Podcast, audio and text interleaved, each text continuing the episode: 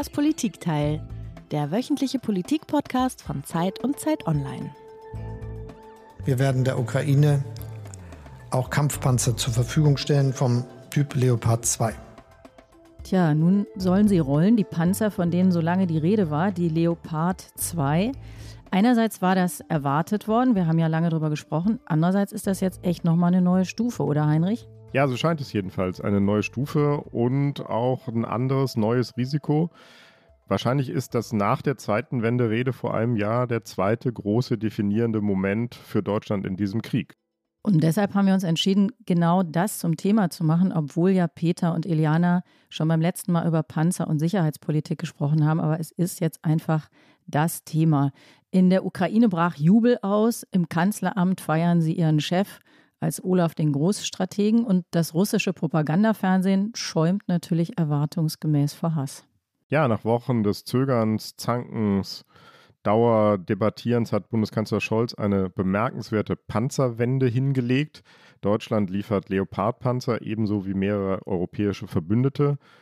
Aus den USA kommen außerdem Abrams-Panzer, insgesamt eine dreistellige Zahl an sogenannten Kampfpanzern. Today I'm announcing that the United States will be sending 31 Abrams tanks to Ukraine, the equivalent of one Ukrainian battalion. Das war der amerikanische Präsident, der ankündigt, 31 Abrams-Panzer zu liefern. Wie kam es dazu? Was sind die Risiken und was die Konsequenzen dieses Schrittes?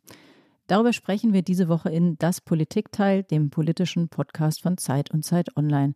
Mein Name ist Tina Hildebrand. Ich leite das Politikressort der gedruckten Zeit zusammen mit. Mein Name ist Heinrich Wefing und ich leite das Politikteil, den Politikteil den Politikteil der gedruckten Zeit, zusammen mit Tina Hildebrand. Und zu Gast in das Politikteil sind diese Woche gewissermaßen gleich zwei Fachfrauen, nämlich eine Scholz-Expertin, eine Scholz-Watcherin und eine Sicherheitsexpertin. Und die Scholz-Expertin, das bist du, liebe Tina, heute mal in einer Doppelrolle sozusagen als Host und Gast. Du kennst Scholz gut, beobachtest ihn seit langem, warst auch am vergangenen Sonntag mit ihm in Paris bei den Feiern zum 60. Jahrestag des Élysée-Vertrages. Du darfst nicht alles erzählen, was dort in den Hintergrundgesprächen so gesagt wurde, aber wie der Kanzler tickt, was die Methode Scholz ist, das kannst du erklären wie kaum jemand sonst. Ja, das versuche ich jedenfalls. Manche halten das ja mehr für eine Marotte als eine Methode, aber wir versuchen der Sache auf den Darüber werden wir sprechen. Grund zu genau. gehen. Und die Sicherheitsexpertin, die du genannt hast, Heinrich, ist Ulrike Franke. Sie ist Senior Fellow. Heißt es dann Fellow oder Feller? Weiß ich gar nicht. Fellow. Unsere Fellow. Ähm, ja, unsere Zuhörer achten immer streng darauf, dass es hier gerecht zugeht. Beim European Council on Foreign Relations in London, wo sie auch gerade sitzt. Sie arbeitet zu Fragen der deutschen und europäischen Sicherheitspolitik und sie kennt sich wie wenige andere mit Drohnen aller Art aus und sie podcastet auch selbst in dem Podcast Sicherheitshalber. Herzlich willkommen in das Politikteil Ulrike Franke. Ja, vielen Dank für die Einladung. Und wie alle Gäste hat auch Ulrike Franke ein Geräusch für uns mitgebracht.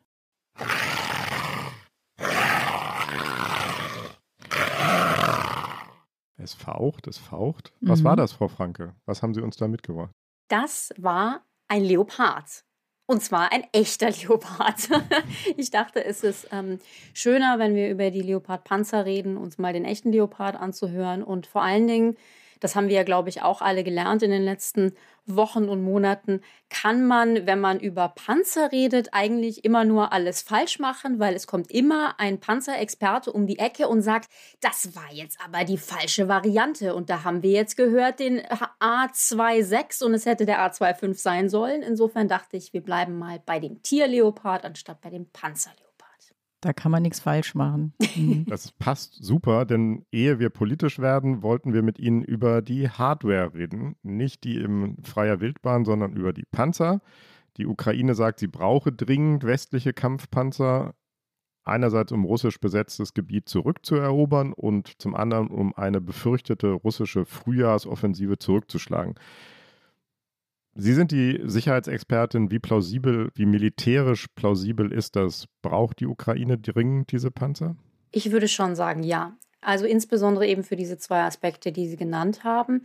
Also zuerst mal ist natürlich wichtig zu betonen, ich finde, das geht fast in der aktuellen Diskussion so ein bisschen unter. Natürlich hat die Ukraine Kampfpanzer und auch gar nicht so wenige. Sie hatte eigene Kampfpanzer, es wurden Kampfpanzer aus den osteuropäischen Ländern geliefert, plus sie haben auch einige von Russland tatsächlich erobert. Aber da geht es eben um alte sowjetische Systeme. Und wir reden jetzt über die Lieferung von Panzern aus dem Westen, in Anführungsstrichen moderne Panzer. Ähm, die sind jetzt auch nicht alle erst gestern entwickelt worden. Das ist auch eher so 80er Jahre oder in, in dem, dem Zeitraum, aber die werden eben immer weiterentwickelt und, und modernisiert. Insofern ist das eine andere Klasse.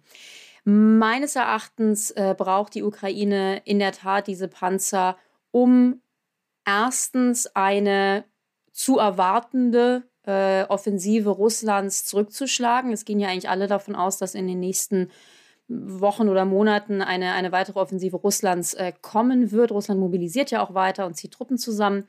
Das ist das eine, aber eigentlich fast noch wichtiger. Die Frontlinien in der Ukraine haben sich ja relativ festgefahren. Es gibt so ein paar Ecken, ähm, da, da wird sehr stark gekämpft und da bewegt sich was, aber grundsätzlich hat sich das festgefahren und Russland gräbt sich zum gewissen Teil in dem, den von ihnen okkupierten Gebieten ein. Also oft tatsächlich, so mit, mit äh, Gräben und allem. Und um diese Gebiete zurückzuerobern, die natürlich ganz legitim zur Ukraine gehören, braucht die Ukraine Kampfpanzer eben auch westlicher Bauart. Insofern ist es nicht erstaunlich, dass die Ukraine diese Lieferung fordert und auch schon länger. Und das macht jetzt durchaus militärisch Sinn. Können Sie uns einmal erklären, äh, uns als Nicht-Militärs, wie setzen moderne Armeen diese Kampfpanzer ein? Was machen die da genau? Also wir reden hier ähm, vor allen Dingen eigentlich über den Kampf der verbundenen Waffen. Ähm, soll heißen, es ist nicht so, als würde dann ein Kampfpanzer alleine irgendwie da in die Schlacht fahren, sondern es geht immer um Truppen, um, um Verbände. Und da sind dann mehrere äh, Panzer und vor allen Dingen auch mehrere Panzer verschiedener Arten drin. Äh, wir haben ja vor ein paar Wochen zum Beispiel gesprochen über die Marder, das sind sogenannte Schützenpanzer. Das sind letztendlich gepanzerte Fahrzeuge, mit denen ja Soldaten auch ins, ins äh, Kampfgeschehen gebracht werden. Und die sind dann eben auch da, um zum Beispiel eben Kampfpanzer zu schützen, zu begleiten, mit ihnen zu kämpfen. Also es ist dann letztendlich so ein, so ein Gefechtsverband und äh, Verbund, pardon, ein, es ist letztendlich ein Gefechtsverbund. Und äh, das, muss ich sagen, gefällt mir jetzt auch an der aktuellen Entscheidung und auch so, wie das jetzt kommuniziert wurde. Denn es wird ja jetzt nicht einfach nur gesagt, Deutschland schickt 14 Leopardpanzer, sondern man hat gemeinsam mit den Verbündeten gesagt, wir wollen drei Gefechtsverbünde aufbauen ähm, und es sollen wohl zwei Bataillone Leopards geliefert werden, plus eben diese 31 Abrams aus den USA. Also da denkt man schon ein bisschen ja, taktischer, äh, dass man eben sagt, gut, wie, wie bauen wir das zusammen, dass das eben einsatzfähige Truppen äh, oder eben, eben, eben Verbände sind, die gemeinsam kämpfen können und nicht einfach nur, wir stellen da jetzt irgendwie zehn Panzer auf den Hof und gucken mal, wie die Ukrainer, äh, was die Ukrainer damit machen. Hm. Mit dem Argument, das Sie nennen, die verbundenen Waffen, hatten ja diejenigen, die da sehr gedrängt hatten, die ganze Zeit schon gesagt, es macht überhaupt nur Sinn. Also in, anders als in freier Wind, Wildbahn unserer Leopard vom Anfang, kommt der Marder äh, nur sinnvollerweise zusammen mit dem Leopard. Und dem Geparden. Und dem Gepard. Das ist auch größtenteils richtig. Also natürlich, alles ist immer relativ und im Krieg letztendlich, und das sieht man eben ganz klar in der Ukraine, die nutzen alles, was sie haben und etwas ist besser als nichts. Insofern natürlich auch ohne den Leopard setzen die Ukrainer den Marder ein, aber es ist in der Tat so, dass die ganze Idee von diesen Waffen ist, dass sie gemeinsam eingesetzt werden und eben voneinander äh, abhängig sind. Äh, daher drängte sich so ein bisschen der Eindruck auf, naja, wenn man eben Marder liefert, kommen dann nicht eben auch die Leoparde äh, hinterher. Äh, insofern ist das schon so richtig. Jetzt kommen sie hinterher, nachgetrottelt sozusagen, aber mh, hm, es ist auch kein Game Changer jetzt, oder? Es sind keine Wunderwaffen. Das heißt nicht automatisch, die Ukraine wird gewinnen, oder? Ja, und das ist ein ganz, ganz wichtiger Punkt, denn ich finde, in, durch diese Riesendiskussion und diese Fokussierung auf die Leoparden in den letzten Wochen, fast Monaten, aber vor allen Dingen in den letzten Wochen und vor allen Dingen in Deutschland, ist fast ein bisschen der Eindruck entstanden, wenn jetzt die Leoparden geliefert werden, dann ist das alles gewonnen. Und ich warne genau, wie Sie sagen, davor, dass das keine Wunderwaffen sind. Das sind sehr fähige Systeme. Das wird hoffentlich einen Unterschied machen. Ähm, es ist in diesem Krieg sehr schwierig, ehrlich gesagt, äh, wirklich vorherzusagen, wie, wie sich das Kriegsgeschehen entwickelt. Ähm, da lagen auch viele, ja, wirklich sehr gute Experten gerade am Anfang falsch, weil man dachte, die Ukraine könnte sich nicht so gut verteidigen. Insofern, wir können es nicht vorhersehen, aber die Idee, da kommen jetzt ja, hoffentlich eine, eine, eine niedrige dreistellige Zahl ähm, westlicher Kampfpanzer auf das Schlachtfeld, wenn so viele ähm, werden, dass sich damit das Kriegsgeschehen wendet, ist zumindest jetzt so nicht, nicht die allerwahrscheinlichste, ähm, die allerwahrscheinlichste, das eine allerwahrscheinlichste Szenario. Aber es wird schon einen Unterschied machen. Aber ja, ich denke nicht, dass damit der Krieg dann letztendlich gewonnen wird. Wann sind die denn einsatzbereit, diese Panzer? Das ist ja äh, auch die ganze Zeit immer gesagt worden, wenn wir das jetzt heute beschließen, dann sind die ja morgen noch nicht da. Wann werden sie oder wann wer, können sie denn da sein? Ja, das ist ähm, meines Erachtens jetzt eigentlich ein positiver Aspekt der Entscheidung, so wie der Kanzler Scholz das verkündet hat. Denn es sieht ja jetzt so aus, als würde Deutschland 14 Leopard A6 liefern. Das sind mit die modernsten Systeme. Vor allen Dingen sind das aber Systeme, die die Bundeswehr aktuell im Bestand hat und nutzt und die eben einsatzfähig sind. Und das heißt, die kommen aus Bundeswehrbeständen in die Ukraine. Und das bedeutet schlicht und ergreifend, dass das schneller geht, als wenn wir jetzt zum Beispiel Leopard 2A4 aus Beständen der Industrie versprochen hätten, die dann teilweise Monate noch instand gesetzt hätten werden müssen. Das heißt, wir sprechen jetzt von ja wahrscheinlich wenigen Monaten. Ich glaube, drei Monate wurde angedacht. Diese drei Monate erklären sich dann durch die Zeit, die es braucht, naja, eben diese, diese Leopard-Panzer äh, zusammenzusammeln, natürlich zu überprüfen, teilweise zu überholen. Äh, die fahren auch jetzt nicht unbedingt alle direkt morgen einfach so los. Die müssen geliefert werden und vor allen Dingen, und das ist natürlich ganz besonders wichtig, müssen die ukrainischen Soldaten ja auch an der Handhabung dieses Panzers trainiert werden. Die hatten diese Panzer bisher noch nicht. Ähm, die werden ein bisschen anders äh, gehandelt als die Systeme aus der Sowjetunion. Ein großer Unterschied zum Beispiel ist, dass die Besatzung von dem Leopard 4 Soldaten sind anstatt drei, wie bei den sowjetischen Panzern. Also es muss ausgebildet werden. Und zuletzt muss auch die Logistik und die ganze Wartung, also die ganze ja, Supply Chain äh, in Kraft gesetzt werden, organisiert werden. Das wird dann höchstwahrscheinlich in, in Polen stattfinden. Also das, das dauert ein bisschen Zeit, aber wenn es tatsächlich drei Monate, vielleicht zwei, drei Monate sein werden, dann wäre das eine relativ gute Zahl und besser als das, was noch vorher in den Medien rumgeisterte, als, als man dachte, es geht vielleicht eher über die Bestände aus der Industrie und da hätten wir dann ja über Oktober, November diesen Jahres gesprochen. Das könnte jetzt schneller gehen. Wir wissen allerdings noch nicht, welche Systeme die Verbündeten liefern wollen, also Polen, Finnland, vielleicht auch Spanien. Es gibt so ein paar äh, Akteure, die da gesagt haben, sie sind auch mit dabei. Da ist es nicht so ganz klar, wie schnell deren Panzer letztendlich auf dem, dem Schlachtfeld in der Ukraine sein können. Und wir haben ja gehört, dass wohl die amerikanischen Panzer, die Abrams-Panzer, eher noch länger dauern. Gestern war in Washington sogar ein bisschen missverständlich die Rede davon, dass möglicherweise die erst gebaut werden müssen. Das würde wahrscheinlich relativ lange dauern. Ich wollte das aber zum Anlass nehmen, nochmal zu fragen. Wir haben jetzt über den Leoparden gesprochen. Ich weiß gar nicht, welches Geräusch der Abrams in freier Wildbahn macht, aber es wurde viel darüber gestritten, ob es sinnvoll ist, zwei Sorten Panzer zu liefern. Also die amerikanischen und die deutschen aus deutschen und anderen Beständen. Und damit eben auch zwei Arten Nachschub, zwei Arten Munition möglicherweise, zwei Arten Ersatzteile, zwei unterschiedliche Arten Ausbildung zwei Panzer, auf denen ukrainische Soldaten wahrscheinlich unterschiedlich ausgebildet werden müssen. Was sagen Sie, Frau Franke, ist das sinnvoll? Also mehrere verschiedene Arten zu haben, ist vielleicht nicht ideal, aber jetzt auch keine Katastrophe.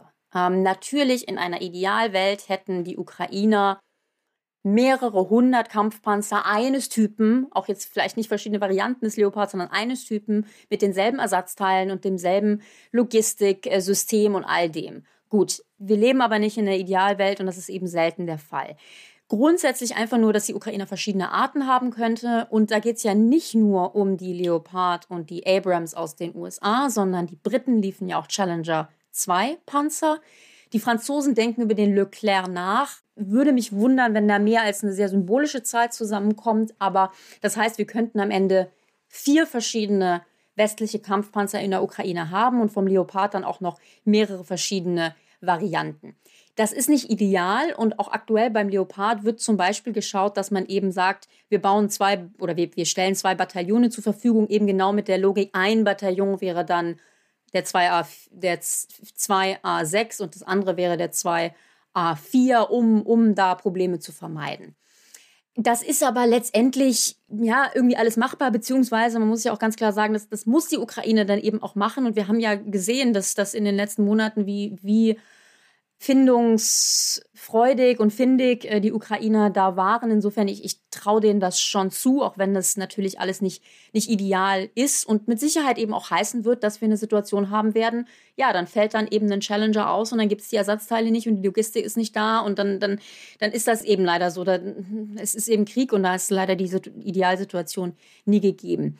Das Problem mit den Abrams ist so noch ein bisschen ein anderes als das, und da bin ich jetzt nicht genug Panzerfachfrau für, aber ähm, grundsätzlich handelt es sich hier schon um ein sehr komplexes System. Also das ist ähm, ein, ein Panzer mit einer, einer Gasturbine, äh, an, anstatt eben so ein Dieselpanzer wie der Leopard. Der ist wohl in der Erwartung noch mal schwieriger und, und das war eben auch immer ein großes Argument gegen den Abrams, es gibt in Europa dafür einfach überhaupt nicht die Logistik wie für den Leopard. Also in, in Europa setzen, ich glaube, 13 europäische Länder den Leopard ein, äh, seit vielen Jahren. Es gibt da Nachschub, es gibt Ersatzteile, es gibt die Logistik, all sowas. Der Abrams wurde jetzt, gerade wenn ich mich nicht irre, bisher nur an irgendwie die Polen verkauft. Soll heißen, dass es, da muss halt einfach noch viel mehr eben Mitkommen an Logistik, Ersatzteilen, Wartung, Training, also was und das Ganze über den Atlantik geschifft werden. Inwieweit die, Ukra die Amerikaner diese Abrams jetzt auch so zur Verfügung haben, das weiß ich nicht. Da hört man unterschiedliche Sachen. Eigentlich haben die ja wahnsinnig viele Systeme, auch bei der Industrie. Allerdings werden Abrams auch international exportiert. Und da ist die Frage, ob sie die jetzt aus dem Export rausnehmen, um der Ukraine zu geben. Insofern, da stecke ich nicht gut genug drin, um sagen zu können, wie schnell das in der Beziehung gehen könnte. Aber ja, es ist letztendlich halt ziemlich komplex, dann aus den USA ein hochkomplexes Waffensystem zu liefern. Aber ich kann nur sagen, wir haben in den letzten Monaten wirklich gesehen, wie die Ukrainer die verschiedensten Systeme von der Panzerhaubitze zum Gepard, äh, Iris-T, äh, Patriot und so weiter eben sich daran trainiert haben, sie eingesetzt haben mit ja doch sehr großem Erfolg und Insofern die Idee zu sagen, das können die irgendwie nicht, das ist unmöglich, das ist sicherlich nicht der Fall, aber vielleicht ist es jetzt nicht ideal. Heißt das dann trotzdem, auch wenn Sie sagen, es ist möglich, dass das eher eine, ähm, eine Geste, kann man ja nicht sagen, es ist eine, eine Maßnahme, ein, ein Schluss ist, der ähm, eher einen politischen Wert hat als einen militärischen oder dessen Bedeutung eher im politischen liegt? Ja, und das ist ehrlich gesagt die große Frage. Ich meine, 31 Abrams ist nicht nix, es sind jetzt nicht zwei bei den 14 Challenger aus, aus England und je nachdem, wie viele Leclerc aus Frankreich kommen, geht es vielleicht schon ein bisschen eher in die Richtung politisches Signal. Also es scheint ja schon so, als würden die Amerikaner Abrams und die Briten ganz klar Challenger deswegen liefern, um insbesondere eben Deutschland sagen zu können, naja, seht her, wir machen das auch. Wir liefern alle Kampfpanzer, es seid nicht nur ihr Deutsche oder ihr Deutsche plus Koalition an, an anderen Leopard-Nutzern. Insofern, ich würde schon sagen, Hauptintention der Lieferung dieser anderen Panzer ist letztendlich eine politische, aber diese Zahlen sind jetzt auch nicht nichts und ähm, könnten dann durchaus eben ja auch der Ukraine militärisch äh, etwas bringen. Okay, damit sind wir schon mittendrin in der Debatte, die zuletzt in der Koalition oder jedenfalls zwischen den Koalitionsfraktionen zum Teil, zwischen den Verbündeten und auch zwischen der US-Regierung und der Bundesregierung, tobte dagegen irre viel durcheinander. Jedenfalls war das mein Eindruck. Und wir würden gerne einmal versuchen, mit Ihnen zusammen, Frau Franke, das ein bisschen zu entwirren. Die Ukraine fordert Kampfpanzer ja schon seit Monaten. Jetzt kommen sie mit einem großen Zeitverzug. Das erinnert sehr an die Schützenpanzer, um die es vorher ging. Auch da langes Zögern, dann Lieferung, ebenso vorher bei schwerer Artillerie und den Luftabwehrsystemen. Bundeskanzler Scholz lässt weiter offen, ob Deutschland Kampfpanzer an die Ukraine liefert. In seiner Rede auf dem Weltwirtschaftsforum in Davos sagte er heute zwar weitere militärische Unterstützung zu. Zu der vielfach geforderten Lieferung deutscher Leopard 2 Panzer äußerte er sich aber nicht. Nach der Ukraine-Konferenz in Rammstein haben sich Politiker der Opposition, aber auch der Ampelkoalition enttäuscht gezeigt. Kritisiert wurde vor allem, dass die Bundesregierung weiter keine Kampfpanzer an Kiew liefert. Ich wünsche mir vor allem von Olaf Scholz, dass er seine zögerliche Haltung aufgibt und dass wir endlich das Go geben und Leopard 1 und Leopard 2 Panzer in die Ukraine liefern. Ich verstehe nicht, warum Kampfpanzer eskalieren sollen und Schützenpanzer nicht. Und äh, wir dürfen uns nicht der Logik hingeben, dass im Kreml am Ende des Tages entschieden wird, äh, wo, die, äh, wo die Angstgrenze in Deutschland läuft. Das kann man auch keine mehr erklären. Denn wenn der Kanzler das nicht will, dann muss er das erklären. Er muss es uns erklären, er muss es vor allen Dingen den Menschen draußen erklären und vor allen Dingen Ukrainerinnen und Ukrainern. So, das konnte man jetzt nicht hören, aber während wir diesen Ton gehört haben, habe ich gesehen, wie Ulrike Franke an mehreren Stellen heftig mit dem Kopf genickt hat. Aber an dieser Stelle würde ich jetzt gerne einmal Tina als die Scholz-Expertin reinholen und ihn fragen, Tina, warum dauert das immer so lange bei diesem Kanzler? Liegt das nur an seiner Sturheit und Bockigkeit? Er hat ja Sturheit und äh, Besonnenheit zu einer eigenen Kunstform erhoben. Außerdem ist er offenbar davon überzeugt, dass er schon immer eigentlich sehr weit vorne bei den Allerschlausten dabei ist. Also wie erklärst du dir das? Ja, da, da, stecken so viele Sachen drin. Ich versuche es mal irgendwie relativ kurz zu machen. Also der Kanzler hat ja eine manchmal etwas provozierend wirkende Art, genau das immer nicht machen zu wollen, was von ihm verlangt wird. Ich glaube aber, davon sollte man sich den Blick nicht darauf verstellen lassen, auf die Frage, ist das denn am Ende richtig und nachvollziehbar oder nicht? Also wir, gerade wir als Medien, sollten uns jetzt auch nicht so eingrufen, dass immer rauskommt, Scholz macht alles falsch. Das ist, glaube ich, der falsche Fixpunkt. Ich bin auch gar nicht sicher, ob man wirklich, ob das Wort zögern wirklich richtig ist. Man könnte, wenn man das freundlich betrachtet, auch sagen, Politik braucht einfach eine Weile, um Dinge vorzubereiten. Und das sind ja wirklich hochkomplexe Sachen machen. Da sind Militärs müssen einbezogen werden, 27 EU-Staaten, NATO-Staaten, Koalitionspartner und so weiter. Also, dass man da eine Zeit braucht, das finde ich gar nicht so ähm, uneinleuchtend. Und der Kanzler selbst würde natürlich immer sagen, er hat ja nie gesagt, dass er die nicht liefert, sondern er hat immer gesagt, er macht es nur im Verbund mit den Verbündeten also den amerikanischen Verbündeten und den europäischen Verbündeten. Das kann man letztlich, wir können nicht in seinen Kopf gucken. Bei ihm ist ja, ist ja lustig, er ist ja der Meister des Konjunktivs, beziehungsweise wie, was ist es für eine äh, Form? Also das, was rauskommt, ist auch immer das, was er wollte. Das hat er mit anderen Rechthabern gemeinsam. Ähm, es muss aber auch nicht immer falsch sein. Also kurze Antwort nochmal auf deine Frage. Es gibt eine Sturheit und Bockigkeit des Kanzlers. Ähm, es gibt auch einen Unwillen ähm, zu reagieren auf Forderungen. Dass es in dieser Sache lange gedauert hat, leuchtet mir ein, denn das kommt ja in dem, in dem ähm, schönen Begriff vom dynamischen Prozess. Das bedeutet eben, dass es eine komplexe Gemengelage ist, die sich auch ständig ändert. Dass also die Frage, was ist richtig vor drei Monaten und was ist möglich, eine andere ist als heute. Und das macht es natürlich sehr, sehr schwer, absolute Fixpunkte zu identifizieren, auf die man dann hinsteuert. Das finde ich schon einleuchtend. Hm. Aber Zeit ist natürlich ein extrem kritischer Faktor. Sich Zeit nehmen, um komplexe Prozesse zu moderieren, ist das eine. Derweil läuft halt der Krieg in der Ukraine weiter. Frau Franke, wie sehen Sie das?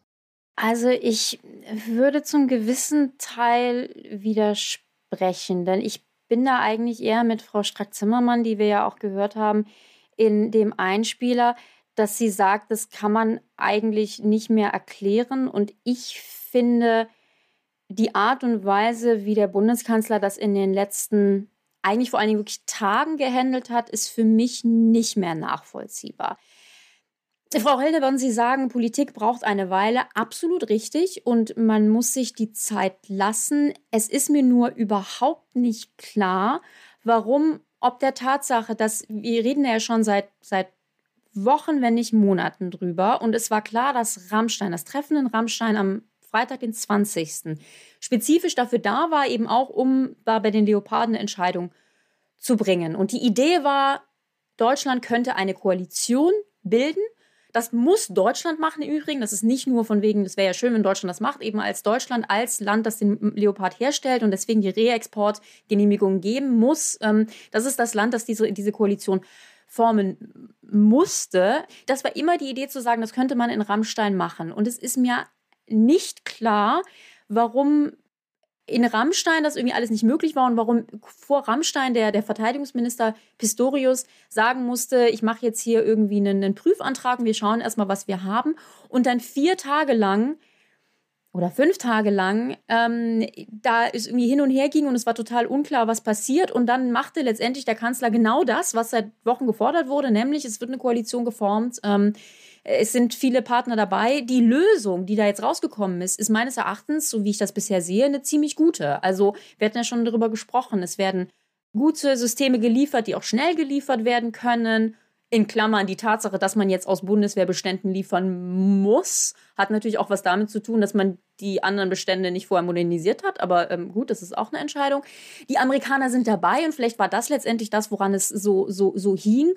Aber also diese, diese letzten vier Tage, auch die Zeit davor, aber vor allen Dingen die letzten vier Tage, haben Deutschland wirklich massiv geschadet. Ich habe noch nie in meiner ganzen Karriere so viele Anfragen aus der ganzen Welt bekommen an, äh, an Medien, die alle gesagt haben, warum will Deutschland nicht liefern? Warum sträubt sich Scholz? Was ist da los? Das ist jetzt drin, das werden wir nicht mehr los. Und im Übrigen, ähm, auch davor war ja die Narrative immer, Deutschland will nicht, Deutschland macht nichts, Deutschland unterstützt eigentlich Russland. Das ist Unsinn. Ich habe auch jedes ähm, Interview, in jedem Interview immer gesagt, Deutschland ist der drittstärkste Unterstützer der Ukraine. Ähm, wir machen sehr viel. Ich finde diese schrittweise Politik, die wir und ja auch alle anderen Verbündeten gemacht haben, total richtig. Wir hätten nicht am 25. Februar Leopardlieferungen ankündigen können. Das wäre äh, falsch gewesen, politisch gesprochen.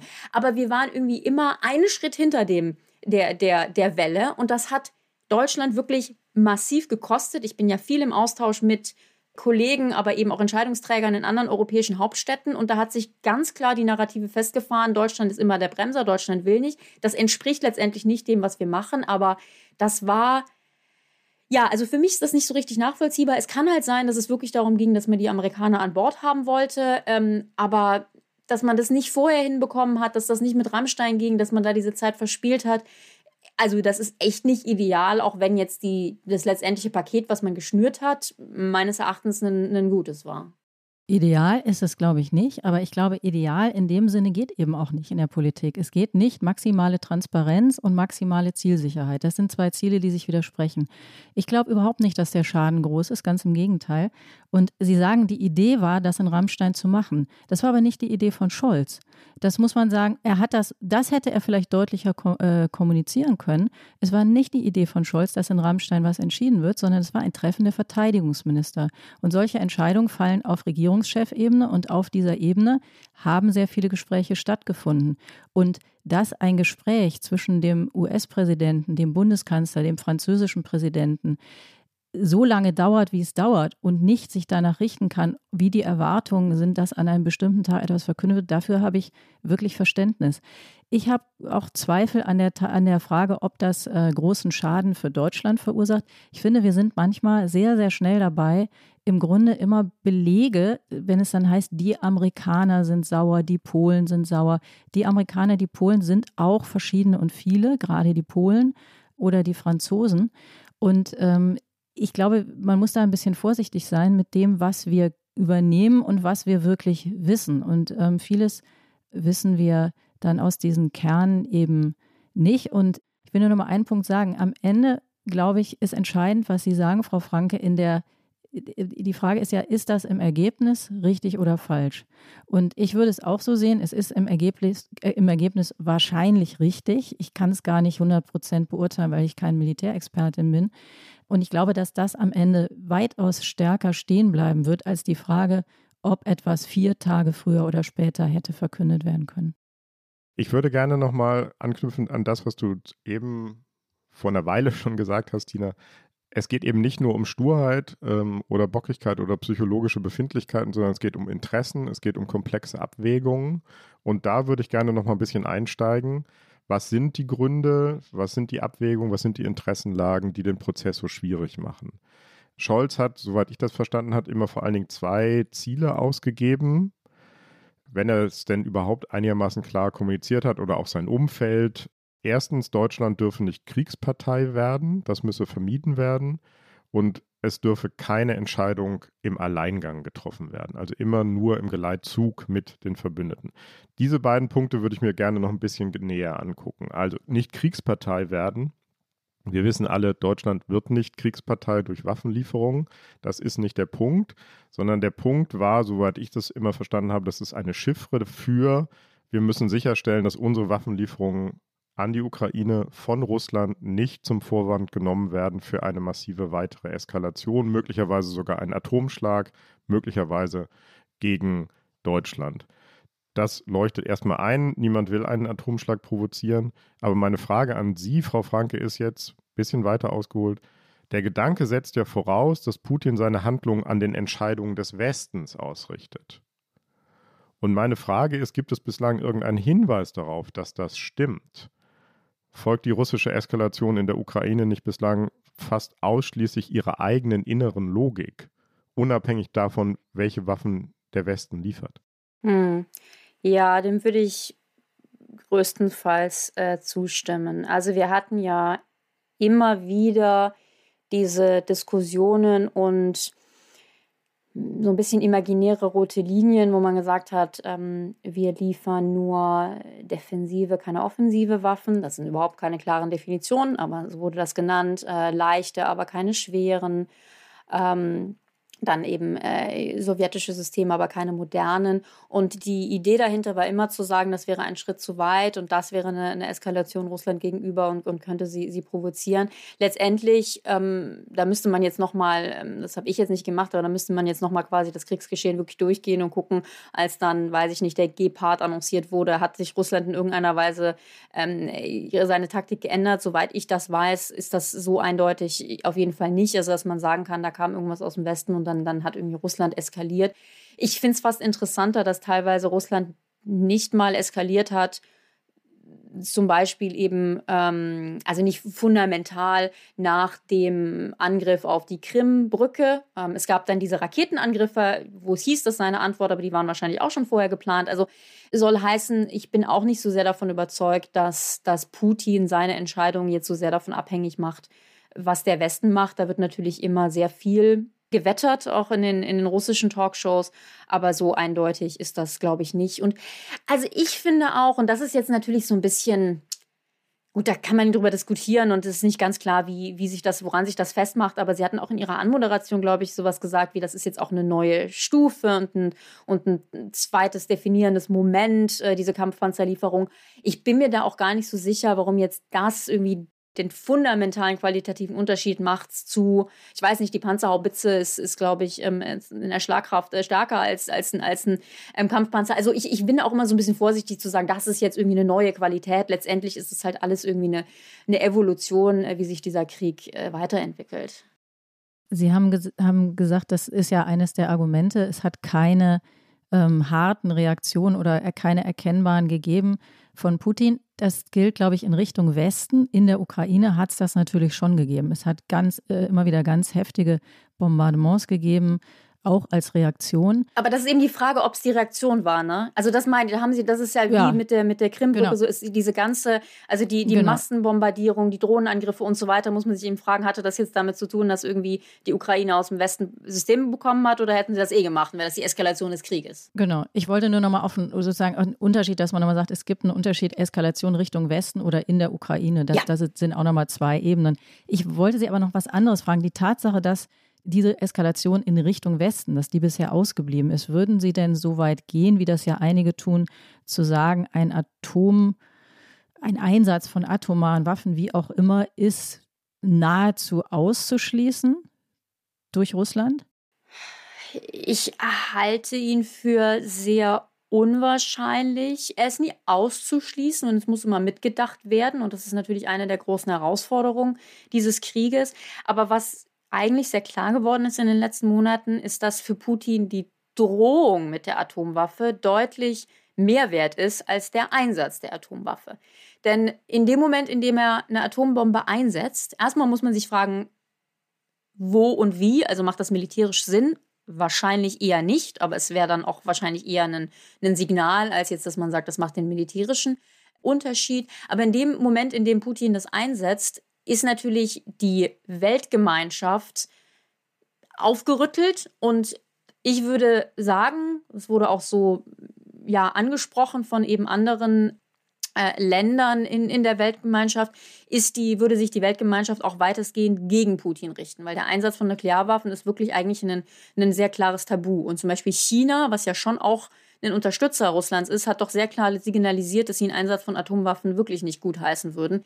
Insofern, ähm, das ist meines Erachtens ein riesen politisches Risiko für Putin. Wir wissen alle nicht, wie er denkt und wie er ähm, das da kalkuliert. Insofern ist es nicht auszuschließen. Aber meines Erachtens ist diese Gefahr zumindest jetzt in den letzten Monaten nicht, nicht größer geworden. Und wir tasten uns weiter vorsichtig in, in diesem Krieg äh, entlang und versuchen den Ukrainern zu helfen, wie es, wie es geht, eben ohne eine, eine Eskalation äh, hervorzurufen. So, dann kommen wir mal auf den zweiten Punkt, Alleingang, Geleitzug. Das ist das Ergebnis intensiver Beratung erneut mit unseren Verbündeten und internationalen Partnern. Und ich will ausdrücklich sagen, es war richtig, und es ist richtig, dass wir uns nicht haben treiben lassen, sondern dass wir auf diese enge Kooperation in einer solchen Angelegenheit setzen und sie auch fortsetzen. Das finde ich einen total spannenden Punkt, Tina, um dich jetzt nochmal als Expertin reinzuholen. Du hast ja in der aktuellen Zeit zusammen mit unserem Co-Host vom Politikteil Peter Dausen und mit unserem Außenpolitikexperten Jörg Lau ein großes Stück darüber geschrieben, warum es Scholz so wichtig war, die Amerikaner mit dabei zu haben. Also Kooperation sowieso wichtig, auch mit den äh, europäischen Verbündeten, mit Frankreich, aber vor allen Dingen war ihm Amerika wichtig. Warum ist Scholz so an Bidens Unterstützung interessiert? Also es gibt zum einen tatsächlich eine persönliche Nähe, die er offenbar empfindet. Scholz sieht sich ja im Grunde sowas wie äh, die, als Stimme der Vernunft in, in einer Welt des Wahnsinns. Und so sieht er auch Joe Biden. Er sieht im Prinzip sie beide als Vertreter auch einer Mittelklasse orientierten Vernunftpolitik. Also da gibt es eine persönliche ähm, Sympathie auf jeden Fall, also auch eine, eine Identifikation. Vor allem ist aber entscheidend die, die politische Nähe, die Scholz da sucht. Und die sucht er eben, weil er glaubt, dass er damit das Risiko für Deutschland letztlich minimiert. Also es gibt zwei Punkte, die da eine Rolle spielen aus Sicht des Kanzleramts. Das eine ist Risiko für Deutschland minimieren. Scholz argumentiert ja immer wieder, dass er seinen Amtseid auf Deutschland geleistet hat. Das heißt, er argumentiert mit der Frage, wem bin ich in erster Linie verantwortlich? Äh, das ist das Sicherheitsargument. Und dann gibt es auch das Abschreckungsargument, dass man sagt, es ist auch als Signal in Richtung Russland wichtig zu signalisieren, die Amerikaner sind hier immer mit uns in einer äh, genau gleichen Linie unterwegs damit es eben zu Einsätzen von äh, was auch immer für Waffen überhaupt nicht kommt. Das sind die, die beiden Gründe. Und daraus folgert Scholz, dass es nicht ausreicht oder nicht ausgereicht hätte, wenn die Amerikaner gesagt hätten, wir finden das sehr in Ordnung. Solche Stimmen gab es ja immer wieder, wenn ihr eine europäische Initiative ergreift. Es gab ja Überlegungen, ein Konsortium zu bilden, der Leopard liefernden Panzer, sondern dass also jenseits einer, einer verbalen Bekundung oder eines Backings sie wirklich in gleicher Weise in diesem Konflikt mit drin stehen müssen. Und das fand ich immer interessant. Die Frage kann man sich ja stellen, warum ist denn dieses in gleicher Weise mit drinstehen? Warum hängt das denn so an der Verbindung von Abrams und Leopard? Das würde mich interessieren, Frau Franke, ob Sie das an der Stelle plausibel finden. Hm. Da liegt mit meine allergrößte Kritik an dem, was, ähm, was Scholz eigentlich äh, gemacht hat. Denn keine Alleingänge, absolut richtig richtiges Mantra. Natürlich kann und soll und darf Deutschland da nicht alleine handeln. Die Idee, dass irgendwie Deutschland, weiß ich nicht, vor ein paar Monaten gesagt hätte, zack, wir liefern hier jetzt irgendwie alleine Leoparde, wäre absolut Unsinn gewesen. Ich habe nur ein Riesenproblem damit, wenn wir, wenn mir über Monate lang erzählt wird, Deutschland macht keine Alleingänge und dann kommt Großbritannien und sagt, okay, wir liefern Challenger, entschieden, machen wir. Polen kommt und sagt, Deutschland, wir haben Leoparde, wir würden die gerne liefern. Spanien signalisiert was ähnliches, die haben das dann irgendwie zwischenzeitlich zurückgezogen, insofern vielleicht in Klammern, aber ne, haben auf jeden Fall auch signalisiert, Finnland auch. Und dann dreht sich Scholz um und sagt, meinte ich aber nicht, ich meinte die Amerikaner.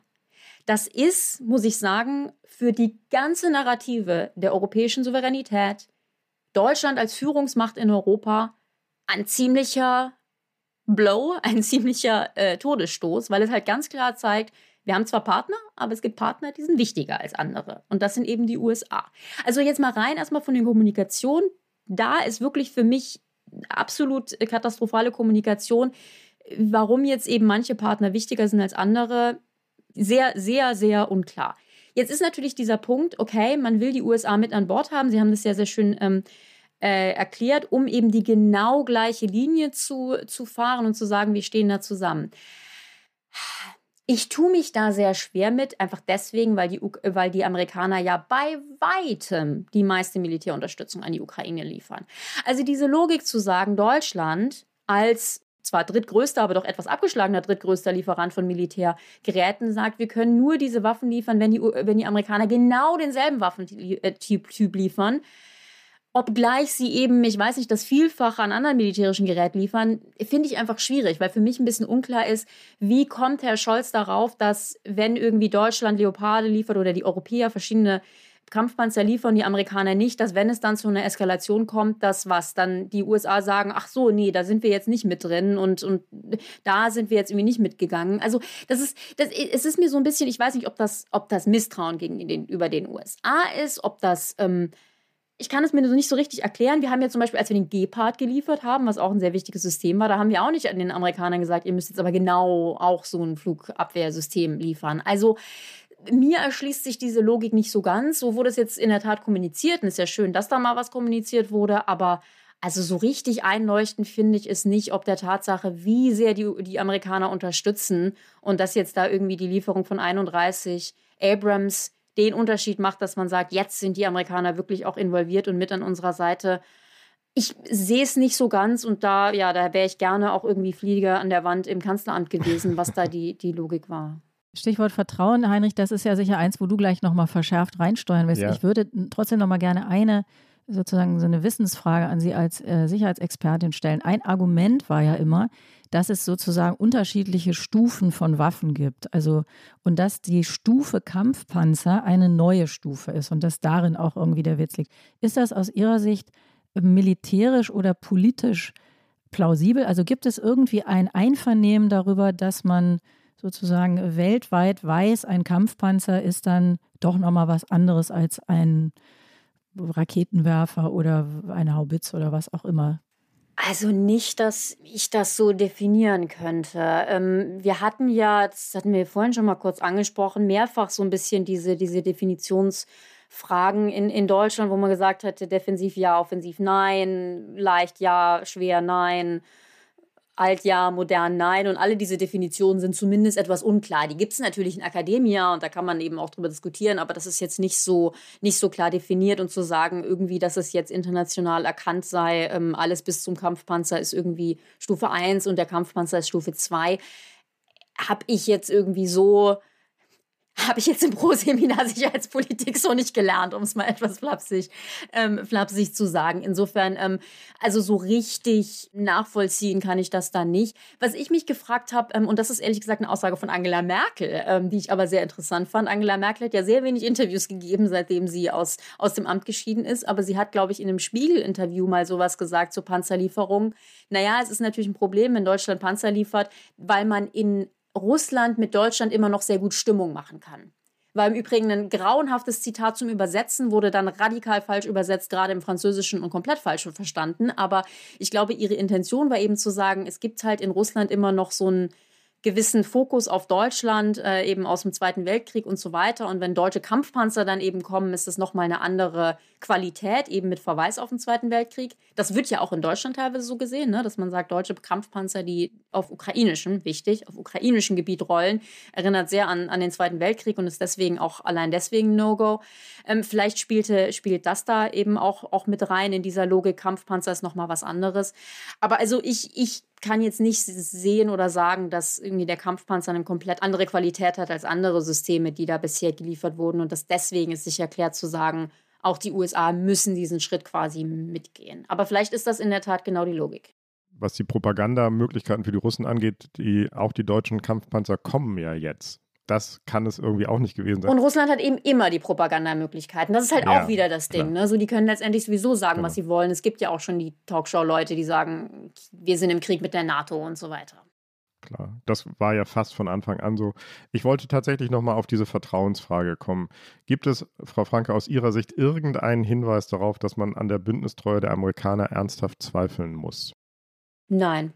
Also keinen, den, den, von dem ich weiß und, und den ich sehe. Also diese Idee, Amerika könnte irgendwie Europa nicht unterstützen, wenn es dazu eine Eskalation käme, erscheint mir sehr unwahrscheinlich. Vor allen Dingen deswegen auch, weil gerade in den USA wird ja, die, die, die Amerikaner unterstützen die Ukrainer ja auch nicht nur, weil eben die Ukrainer unterstützt werden sollten und es letztendlich unterlassene Hilfeleistung wäre, es nicht zu tun und weil das ein, ein illegaler Angriffskrieg ist, sondern eben auch aus eigenen Interessen, weil sie sagen, hier verschieben sich sonst internationale Regeln, hier werden ähm, Präzedenzfälle gesetzt, da, Russland darf damit nicht durchkommen. Das wäre ja noch, noch hundertmal mehr der Fall, wenn irgendwie Russland eskalieren würde in Richtung NATO-Gebiet oder, oder in, in Richtung Westen. Insofern, ähm, ich kann das nicht sehen. Natürlich, und so wird ja auch gerade so ein bisschen ähm, aus Berlin kolportiert. Die ganzen Experten sitzen quasi nicht dabei und die haben nicht die, das Insiderwissen. Ist alles richtig. Ich schließe auch nicht aus, dass es da haufenweise Sachen gibt, die ich nicht weiß.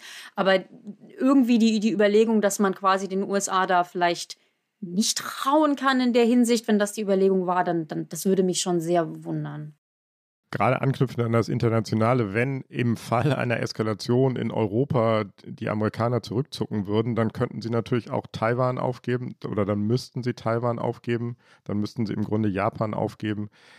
Tina, aus deiner Sicht nochmal, du, du hast ja mit vielen Leuten gesprochen. Zweifelt nach deinem Eindruck jemand in der Bundesregierung ernsthaft am Beistand der Amerikaner? Nee, ich muss wirklich mm, sagen, dafür habe ich keinen Beleg gefunden.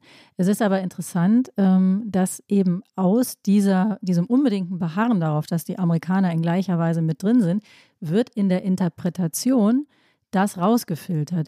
Es hat auch eine gewisse Plausibilität, denn man kann ja daraus folgern, äh, dass man sagt, wenn die jetzt nicht aktuell genauso beteiligt sind, dann äh, sind die auch nicht weiter bei uns. Das hat eine gewisse Plausibilität, aber wenn du fragst, Zweifelt darin in der Bundesregierung einer, abgesehen davon, dass ich natürlich in keinen Kopf gucken kann, gibt es dafür überhaupt kein Indiz und überhaupt keine Andeutung in die Richtung. Und ich glaube, es ist auch wichtig, das zu unterscheiden, weil eben diese Interpretation, und da haben Sie total recht, Frau Franke, diese Interpretation, die gewinnen natürlich dann irgendwann auch ein Eigenleben. Die setzen ja. sich auch in Köpfen fest, sodass dann auch Eindrücke entstehen. Und diese Eindrücke, und da ist Scholz, glaube ich, manchmal ein bisschen fahrlässig, die sind eben nicht komplett unwichtig, sondern die haben auch wieder Wirkung. Das ist ja das Komplexe an Politik, dass alles permanent auch wieder Nebenwirkungen produziert. Und das wäre eine sehr ungünstige Nebenwirkung.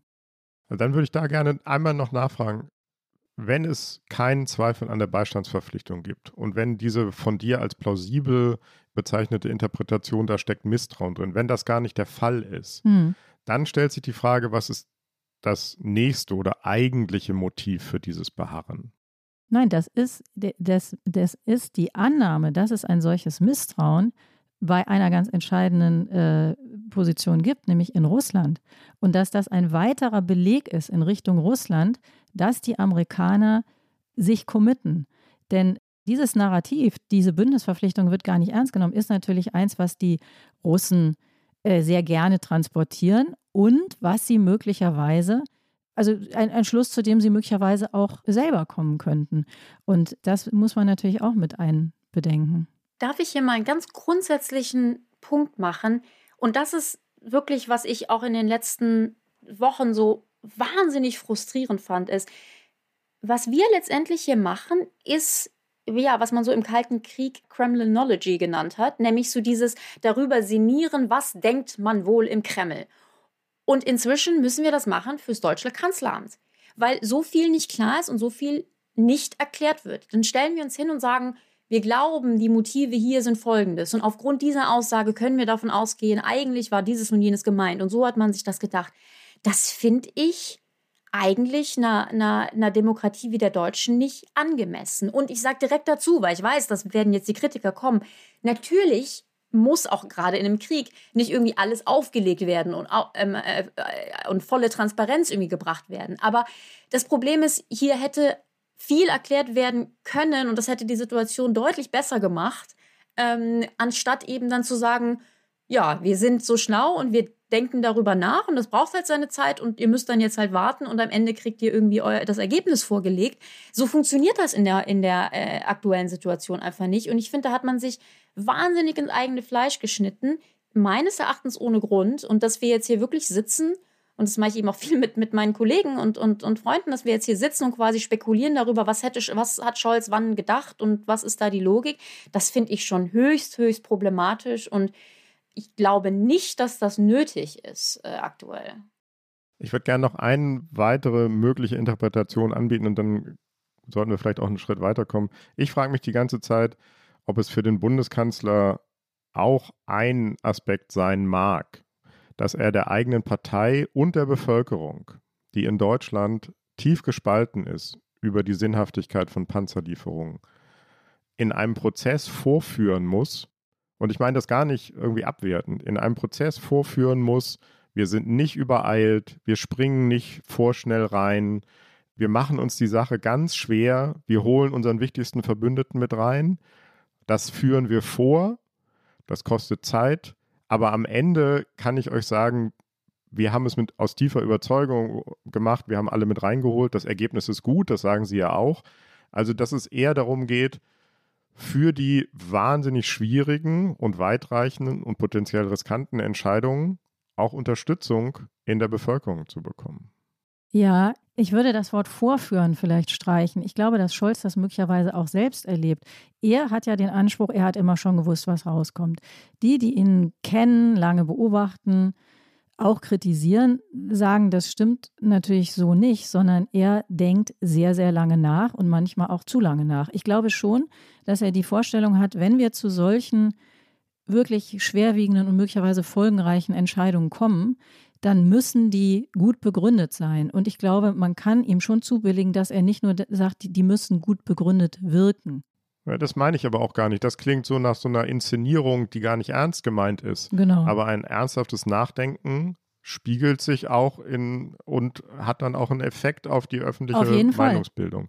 Denn er ist ja, man muss ja eins bedenken, er ist ja von zwei Seiten unter Druck. Die einen sagen die ganze Zeit, warum zögert er so lange und zaudert, das ist alles peinlich und so weiter. Und die anderen sagen, um Gottes Willen, wir sind schon viel zu weit gegangen, das ist genau. alles viel zu schlimm. Und natürlich muss man einmal fairerweise sagen, die Argumente wechseln natürlich in der Sekunde, wo eine neue hm. Stufe erreicht ist. Also bis gestern ist Scholz gefragt worden im Fernsehen, warum zaudern Sie, warum zögern Sie, warum erklären Sie nie. Seit gestern wird er gefragt, setzen Sie uns einem erhöhten Eskalationsrisiko aus? Und beide Fragen sind berechtigt, würde ich sagen. Beide Fragen sind berechtigt, aber es geht dann auch immer natürlich sehr schnell, dass das Ganze immer umgedreht wird. Das ist das, was ich am Anfang meinte. Wir müssen einmal aufpassen, dass wir nicht immer von nur davon ausgehen, wo finden wir den bösesten anzunehmenden Grund für das Agieren des Bundeskanzlers. Dann ist man irgendwo da, Joschka Fischer hat das früher mal gesagt, schreiben Sie einfach, Fischer ist schuld. Dann steht das Ergebnis immer schon fest äh, Scholz ist schuld. So einfach sollten wir es uns auch nicht machen. Nee, natürlich nicht. Aber das macht doch niemand. Also das finde ich jetzt auch ein bisschen sehr karikiert, denn, denn also es ist doch überhaupt keine Frage. Es ist eine wahnsinnig schwierige Situation. Ähm, ich bin im Übrigen sehr dabei, dass die Bevölkerung mitgenommen werden muss. Ähm, ich finde den Verweis auf irgendwie Umfragen insofern immer ein bisschen schwierig. Wenn mich nicht alles täuscht, war am Anfang des Krieges ein Großteil der Deutschen dafür, eine Flugverbotszone über der Ukraine einzuführen. Das wäre ein Eintritt der NATO in den Krieg gewesen. Also es ist da, also die, die, die deutsche Bevölkerung ist jetzt, oh, was ist die deutsche Bevölkerung? Ich will jetzt generell, solche, solche Umfragen ähm, spiegeln natürlich auch immer nur war, was gerade wieder, was gerade diskutiert wird und auch so ein mäßig starkes irgendwie Verständnis von, von Verteidigungs- und Sicherheitspolitik. Also ich finde, da, da ist es einfach ganz klar auch Aufgabe der Politik, eben die Bevölkerung mitzunehmen und zu erklären und, und all das. Insofern, ähm, ja, aber ich finde auch nicht, dass jetzt irgendwie so getan wird, ähm, meines Erachtens redet da niemand irgendwie jetzt, jetzt bewusst äh, und, und mit Begeisterung irgendwie äh, Scholz und, und Deutschland äh, schlecht. Wir haben nur einfach wahnsinnig viel eben Angriffsfläche gelassen, die die absolut so nicht, nicht nötig war zu lassen. Werbung. Diese Woche in der Zeit? Die Bücher des Frühlings. 16 Seiten blühende Fantasie. Von gefährlichen Liebschaften, einer Flucht auf dem Mississippi und magische Erzählkunst. Das Literaturspezial zur Buchmesse in Leipzig. Die Zeit, Deutschlands größte Wochenzeitung. Jetzt am Kiosk oder direkt bestellen unter zeit.de/slash bestellen. So, jetzt hören wir mal einen, der äh, Olaf Scholz sehr nette Worte gesagt hat. The expectation on the part of Russia is we're going to break up.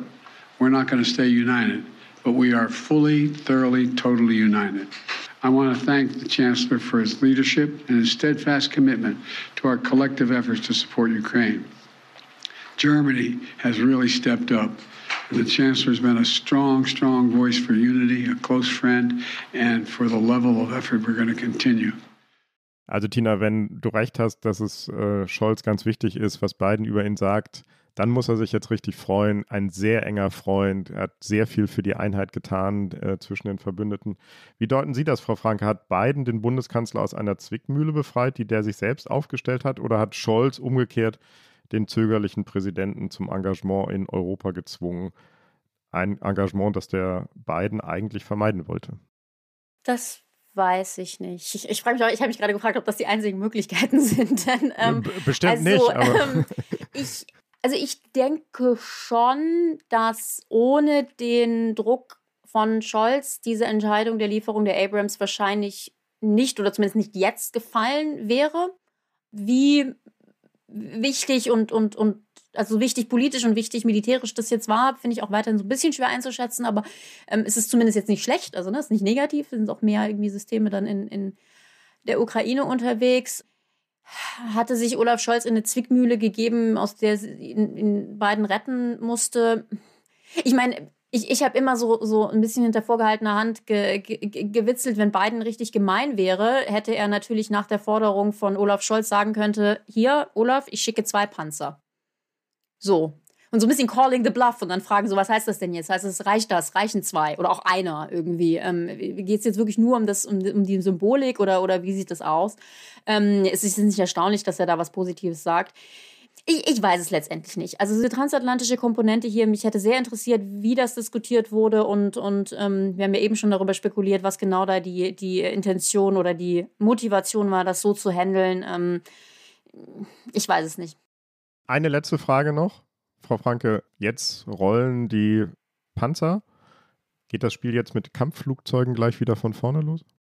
Also es ist nicht so eine so logische Weiterführung, wie es jetzt zum Beispiel mit dem Marder und dann eben dem Leopard war. Also wenn man sagt, wir liefern Schützenpanzer, dann war irgendwie klar, dann ist die nächste Frage, und wann kommen die Kampfpanzer? Die Ukraine fordert schon seit langem Flugzeuge. Insofern, diese Forderung steht weiterhin im Raum. Ich denke aber nicht, dass das jetzt so direkt die, die nächste Diskussion wird. Im Übrigen, soweit ich das einschätzen kann, ist, sind die Flugzeuge, wäre, wäre Flugzeuge auch nochmal eine, eine, eine viel größere Geschichte. Es geht noch langsamer, die hat wirklich niemand irgendwie so rumstehen. Insofern, ähm, also sagen wir mal so, natürlich werden, wird sich mit, wie sich der Krieg weiterentwickelt, werden sich auch die Forderungen und die Diskussionen weiterentwickeln, aber es ist jetzt zumindest nicht, nicht direkt, ähm, jetzt, wo wir Kampfpanzer geliefert haben, müssen wir auch über Flugzeuge ähm, sprechen. Das ist eigentlich eine ganz gute Nachricht, oder? Weil die Debatte so ein bisschen festgefahren zu sein schien. Also die Debatte war mal wieder kein Glanzstück deutscher Sicherheits- und Verteidigungspolitik. Da haben wir ähm, einig, ich meine, ich komme, Sie hatten es ja angesprochen, ich komme ja aus der Drohnendebatte und das war ja so ein Tiefpunkt der deutschen verteidigungspolitischen Debatte, wenn ich das mal so sagen darf. Ähm, aber das in den letzten Wochen, das war jetzt auch wirklich nicht, ähm, äh, nicht, nicht gut. Ähm, da müssen wir, finde ich, zum gewissen Grad als Gesellschaft, aber auch echt als Politik irgendwie noch ein bisschen mehr dazulernen und ein bisschen besser werden, da, da gewisse Dinge auch zu erklären. Ähm, natürlich auch äh, manche Sachen stehen zu lassen und zu sagen, man muss nicht immer alles wissen und vielleicht auch nicht auf jeden irgendwie Zug aufspringen und das spekulieren. Das ist halt in unserer schnelllebigen Welt und Medien und, und äh, Social Media und so schwierig, alles klar. Aber ähm, das, das müssten wir eigentlich wirklich noch besser können.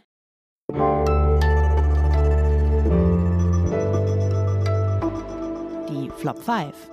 Das ist doch jetzt eigentlich der ideale Übergang, äh, Tina, zu unserer beliebten äh, Rubrik, was in Debatten schiefläuft, Phrasen, die wir nicht mehr hören wollen. Ja, und du hast ja gesagt, die beliebte Rubrik, und da waren wir uns ja nicht immer ganz sicher, wie beliebt sie wirklich ist, aber jetzt wissen wir es, weil die Hörerinnen und Hörer haben sich wirklich in äh, überwältigender Zahl äh, gemeldet und ich glaube in absolut, also, also über 95-prozentiger Weise, wir haben es noch nicht äh, sozusagen äh, statistisch ausgewertet, für die Flop 5 entschieden, die wir also auf keinen Fall äh, dann fallen lassen werden, sondern Auf ewige Zeiten weiter Flop 5. Genau.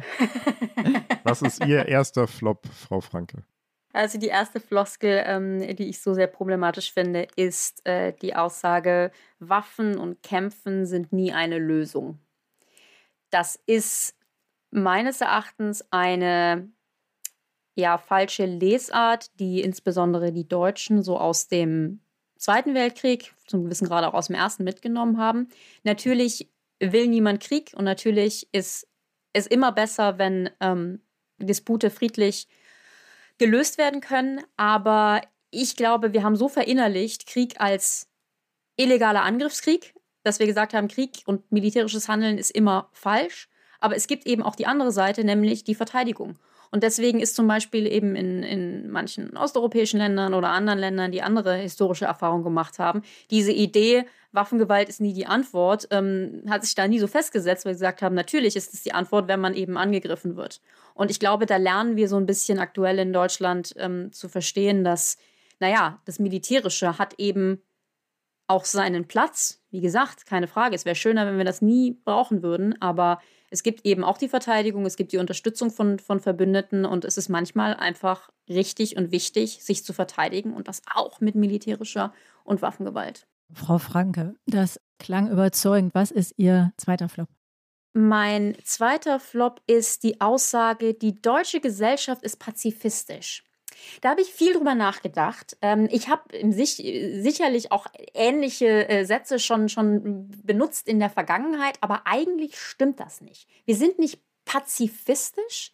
Ähm, ich glaube eher, dass sich äh, bei, bei den Deutschen so äh, festgesetzt hat, eben dieses, was ich gerade gesagt habe, das Militärische ist irgendwie eigentlich immer die falsche Lösung und zum gewissen Grade eigentlich fast auch, auch, auch böse und nicht richtig. Und dass wir uns auch seit eben dem Ende der, der Sowjetunion, im Fall der Mauer, uns so eingerichtet haben in dieser Narrative des, des Endes der Geschichte. Soll heißen, das Militärische wird weniger wichtig, äh, Geopolitik wird weniger wichtig, es geht um Handel, es geht um ähm, internationales Recht, äh, es hat sich eben da, da sehr viel getan und ähm, insofern ja, ist das Militärische einfach nicht mehr relevant und so ein bisschen Schmuddelkinder und warum beschäftigen wir uns eigentlich damit? Und das ist das ist äh, ja problematisch, aber das ist halt eigentlich kein Pazifismus. Insofern so diese Narrative, die deutsche Gesellschaft ist pazifistisch, das hört man auch viel im, im Ausland, ähm, stimmt meines Erachtens so eigentlich gar nicht. Man hat sich eher so ein bisschen einen schlanken Fuß gemacht, ehrlich gesagt. Hm, super interessanter Punkt, wäre wahrscheinlich nochmal einen eigenen Podcast wert. Ihr dritter Flop. Der dritte Flop, und das haben wir ganz viel gehört und da kriege ich auch immer noch E-Mails in die Richtung aktuell ist, wir brauchen keine Waffenlieferungen, sondern Verhandlungen. Jetzt eben mit hm. äh, Blick auf die Ukraine. Und da kann ich nur sagen, die ganze Idee von Waffenlieferungen ist, in eine Situation zu kommen, in der man verhandeln kann.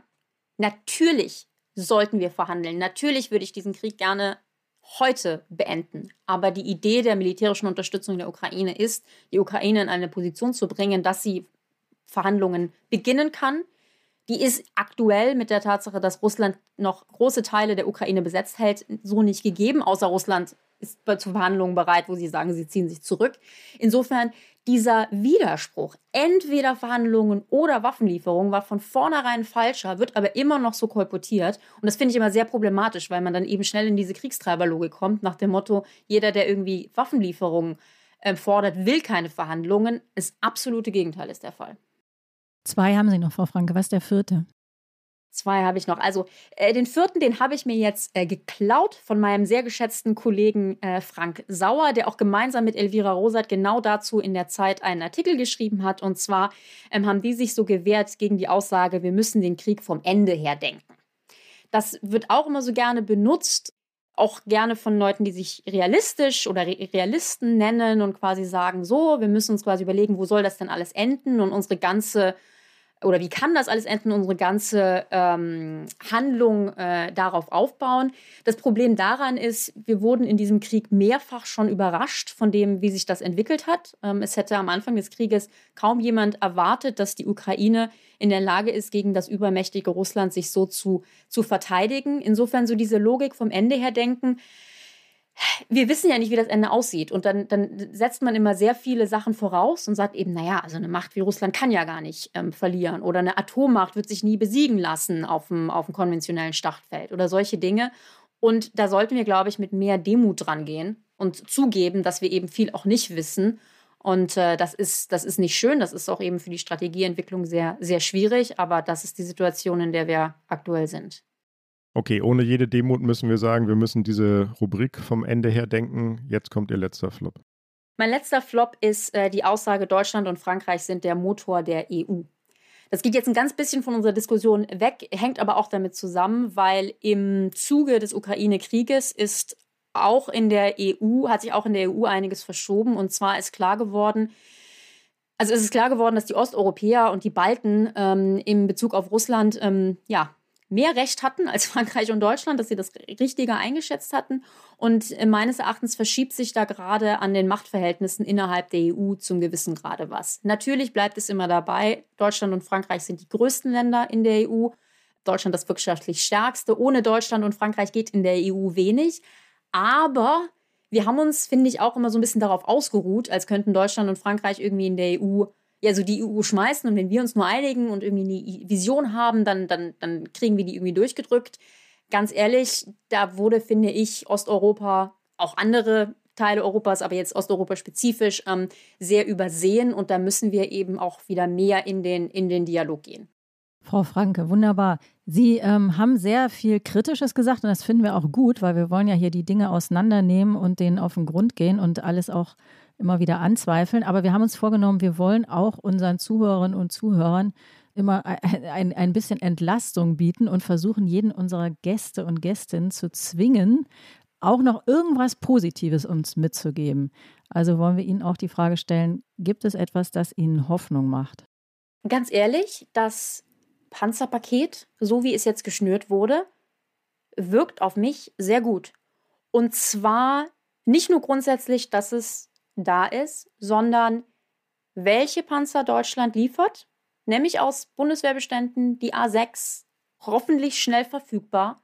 Die Tatsache, dass mir das sehr durchdacht erscheint, man sagt eben nicht einfach nur, okay, wir stellen hier 30 Panzer auf den Hof, sondern da wurde viel mitgedacht, Gefechtsverbände, ähm, welche Bataillone, wie setzen wir die zusammen, die Tatsache, dass da viele Alliierte mit an Bord sind, all das finde ich alles positiv. Insofern das Paket an sich, so wie ich das jetzt in der aktuellen Situation einschätzen kann, erscheint mir, mir gut und die richtige, ja, die richtige Richtung. Und ich hoffe sehr, dass das dann eben auch einen Unterschied machen wird für die Ukraine, um eben, wir haben es gesagt, die Ukraine in die Position zu setzen, dass Friedensverhandlungen beginnen können und dass wir hoffentlich in dem Jahr nicht, nicht wieder hier sitzen und weiter über diesen schrecklichen Krieg reden müssen. Da freut sich dann ja am Ende sogar der Bundeskanzler über Ihre Worte. Ja? Das äh, super. das war es wieder, das Politikteil, der politische Podcast von Zeit und Zeit Online. Wenn Sie uns schreiben wollen, liebe Hörerinnen und Hörer, mit Anregungen, mit Vorschlägen, mit Wünschen, wen wir mal einladen sollen, dann schreiben Sie uns gerne und zwar an unsere Mailadresse daspolitikteil.zeit.de. Und wir sagen Danke, wie immer, danke Carlotta Wald, die uns geholfen hat mit Recherche, die uns bei der Sendung begleitet hat, die wir hier auch immer sehen. Vielen Dank an unsere Pool Artists, die Produktionsfirma, die immer dafür sorgt, dass das hinterher auch alles richtig gut klingt und unsere Äs raustilgt. Vielen Dank an Ole und Pia von Zeit Online, unsere Online-Paten und natürlich ganz, ganz vielen Dank an Sie, Frau Franke, dass Sie bei uns waren und mit uns das alles einmal durchgearbeitet haben. Vielen Dank für die Einladung. Hat großen Spaß gemacht. Danke auch von mir.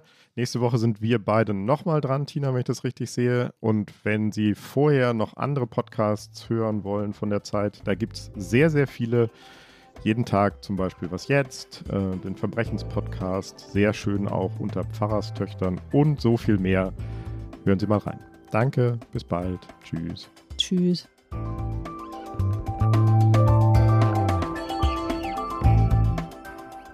Das Politikteil ist ein Podcast von Zeit und Zeit Online, produziert von poolartists.de.